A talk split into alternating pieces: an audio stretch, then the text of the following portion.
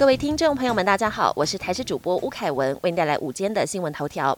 全民普发六千现金，民众提前领到了。登记入账的方面，原本预计四月六号才会拨款，但从王道银行抢在三月三十一号拨款之后，财经部会协调，八大公股银行也提前到四月一号就会完成入账。民营银行方面，中国信托、台新银和永丰银动作最快，也都在一号就完成拨款。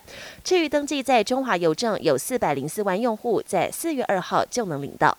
今天是清明连假的第一天，在国道中部路段一早就涌现车潮，因为有交流道时间管控，光是要从彰化交流道南下上去，足足花了二十分钟。从王田彰化系统一直到普盐，甚至到北斗，一度呈现定点情况。再加上天气有点下小雨，车流也变慢。目前一切车况都还算良好。用路人如果要出门扫墓，记得提早出门，也要记得携带雨具，并且保持安全的车距，以测安全。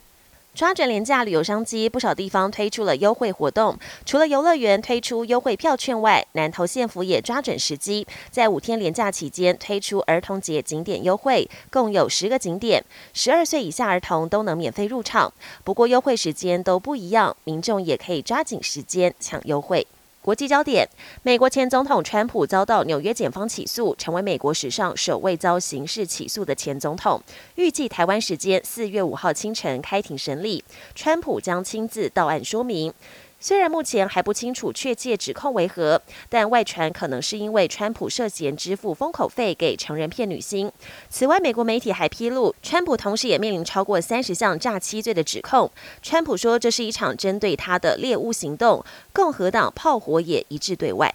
美国再度传出龙卷风灾，光是三月三十一号一天内，在多达六州总计通报超过四十起龙卷风，其中阿肯色州受灾严重，目前已经累积三人死亡，数十人受伤。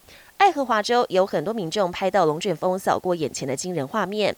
同一天，总统拜登和夫人吉尔深入上周遭龙卷风重创的密西西比州城镇，宣布联邦政府未来三十天全额负担当地灾后清除跟应急费用。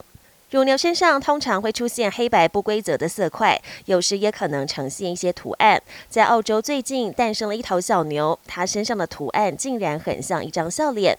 农场主人原本以为是有人恶作剧在小牛身上涂鸦，后来发现笑脸的图案是天生的，因此替小牛取名为快乐，把它当成宝贝孩子疼爱。本节新闻由台视新闻制作，感谢您的收听。更多内容请锁定台视各节新闻与台视新闻 YouTube 频道。